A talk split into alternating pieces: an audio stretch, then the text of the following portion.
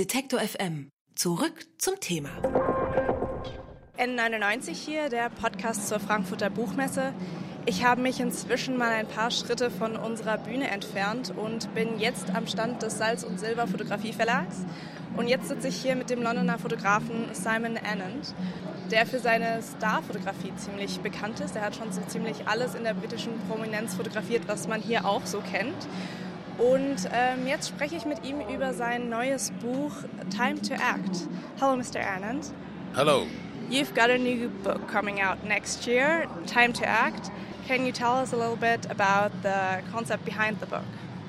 I've been photographing actors uh, backstage in London mostly, in the theatre, for 35 years, uh, concentrating on the time of 35 minutes before they go on the stage, before the performance, and how they prepare themselves in many different uh, styles of play and, and, different generations male, female, older, younger. And it's very different to um, film work because it's handmade, uh, the theatre, so they have to repeat it every evening. And so they come into the stage, they come into the theatre as themselves, they go on stage as somebody else, and that period is very photogenic. So is it the kind of maybe intimate, vulnerable setting in the dressing room? It's very intimate um, because and it, because it's vulnerable and vulnerable to me is about letting someone see you're you're open to emotion.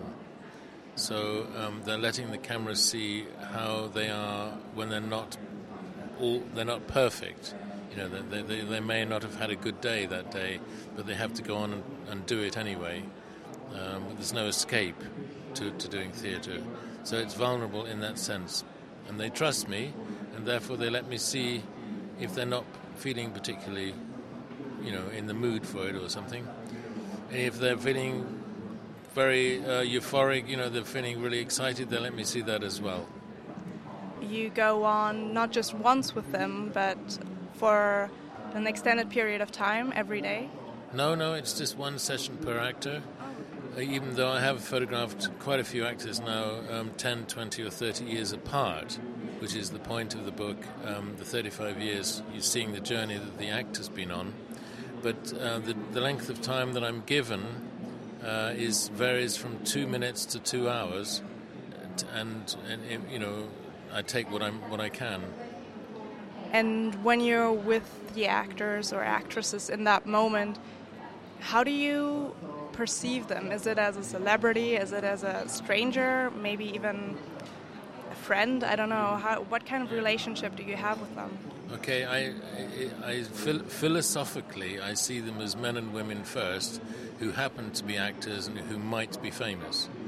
Uh, so whatever's on their mind as as a person, a human being, but I'm not in my own studio, I'm in their space, so I try and fit into the rhythm that exists in there before I enter. And it might be different, every, every person's different, every day is different.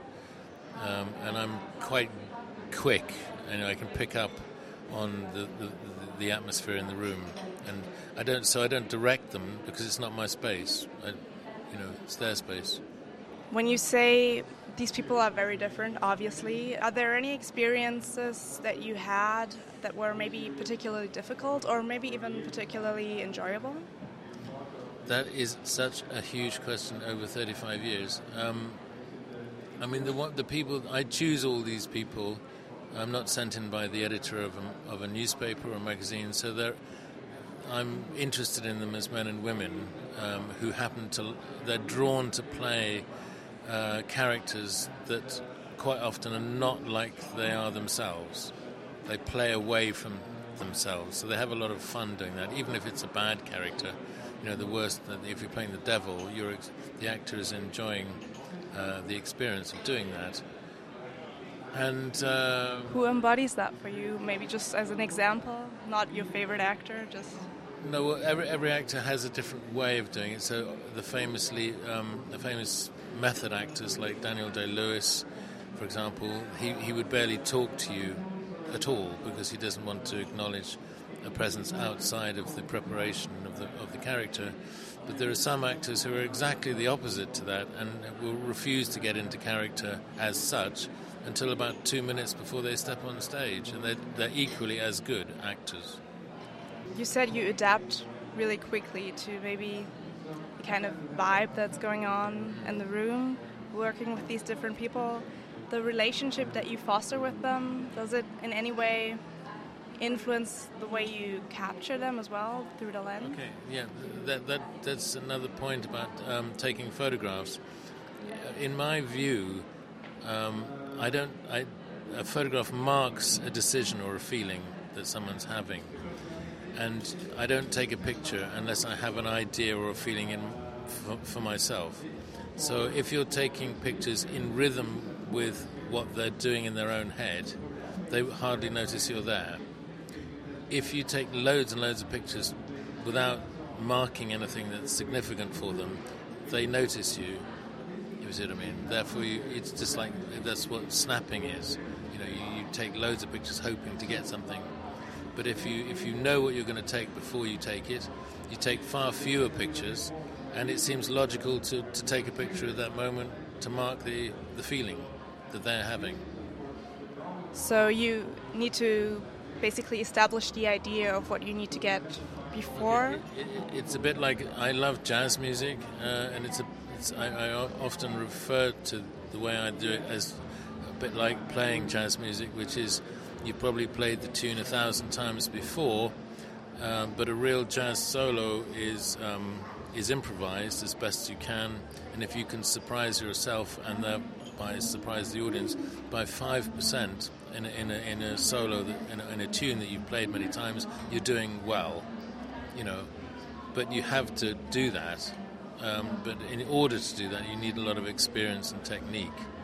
You know, I, I never, I do very little research before I go in, and, and, and I'm interested in them. They're interested in me. They wouldn't let me in otherwise. They trust me. I'm not predatory. I'm not trying to make them look bad. I'm not trying to be ironic. I'm just interested in maybe why this particular actor has chosen to play that particular part. I'd like to talk to you about your work as a production photographer. You worked on movie sets for um, the War Horse. I'm sorry, War yeah, War Horse. How is it different from maybe working in a classic studio environment? To work on a, uh, as a production photographer, the, the aim is to make a production look like itself again, it's the same principle that you're marking decisions that the actors and the directors have made in order to, you know, I've seen 25 or 30 productions of uh, The Seagull by Chekhov, but each director is trying to do something different. Um, and it's, and it's just my job to to uh, to uh, honor their decisions, but I can also add, you know, 20, 20 30 percent of my own point of view because I know quite a lot about Chekhov and or whoever the writer is, and, and theatre, so I can sometimes give a, a, an additional perspective on the action.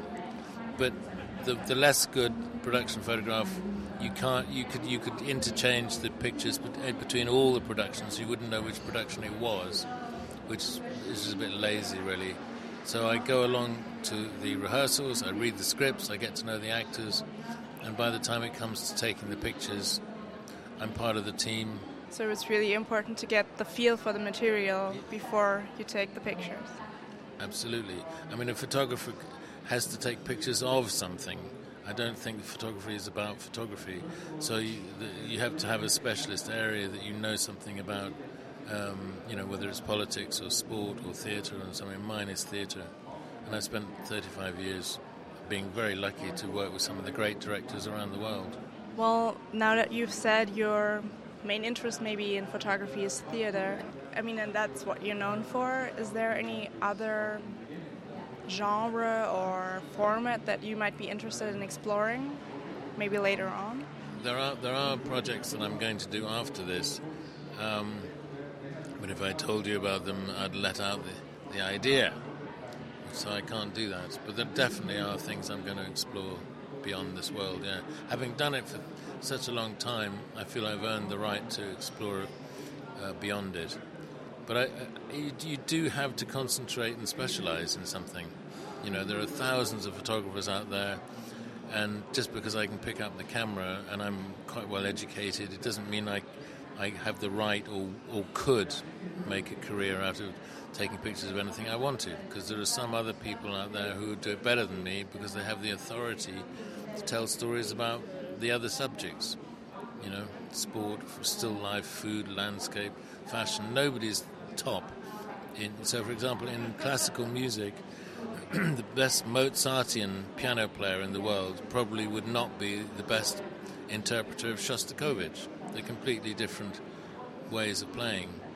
And so it is with photography. You have to get to know something to, to be able to really have the skill uh, and, and be quite quick and, uh, you know, to, to interpret, interpret what's happening in front of you into an image. And, and when people say photography is dead, I disagree. You know, just because everybody can take pictures now does not mean that there are thousands and thousands of iconic images.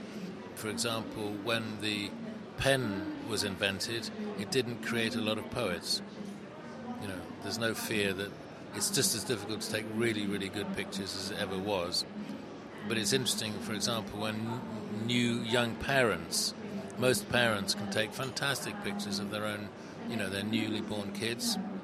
So, um, but it doesn't mean you can go on. They could go on and do fantastic pictures of other subjects. So it's about honing the craft just as any other art form. Well, it, it's not. It's it's not so much the craft; it's the interest. I mean, photography is relatively easy compared to all the other. Technically, it's easy, um, but it, it's one it's one twenty fifth of a second, which is the ultimate short story. You know, and you have to be able to access your brain and your heart very very quickly. Uh, so it's a photograph shows um, what the when the viewer looks at the photograph, it shows what the photographer thought was interesting about human nature, or not. You know, if, if the photograph's only about the photographer, it doesn't tell anybody much. You know, if it's only about the style of the photographer, it's not that great uh, to me. Fotograf Simon Annett hat für seinen Bildband Time to Act Schauspielerinnen und Schauspieler in den intimen 30 Minuten vor ihrem Auftritt abgelichtet. Nächstes Jahr wird dieser Bildband mit Stars wie Daniel Craig, Kate Blanchett und vielen mehr im Salz und Silber Verlag erscheinen. Ich habe ihn hier auf der Frankfurter Buchmesse getroffen und mit ihm über seine Arbeit gesprochen. Thank you so much, Simon. Thank, thank you very much. Detektor FM gibt's übrigens auch als Radio für den ganzen Tag. Wir machen mutiges und unaufgeregtes Radio im Netz. Denn Radio kann mehr sein als Hits, Hits, Hits. Mehr Infos gibt's auf Detektor FM.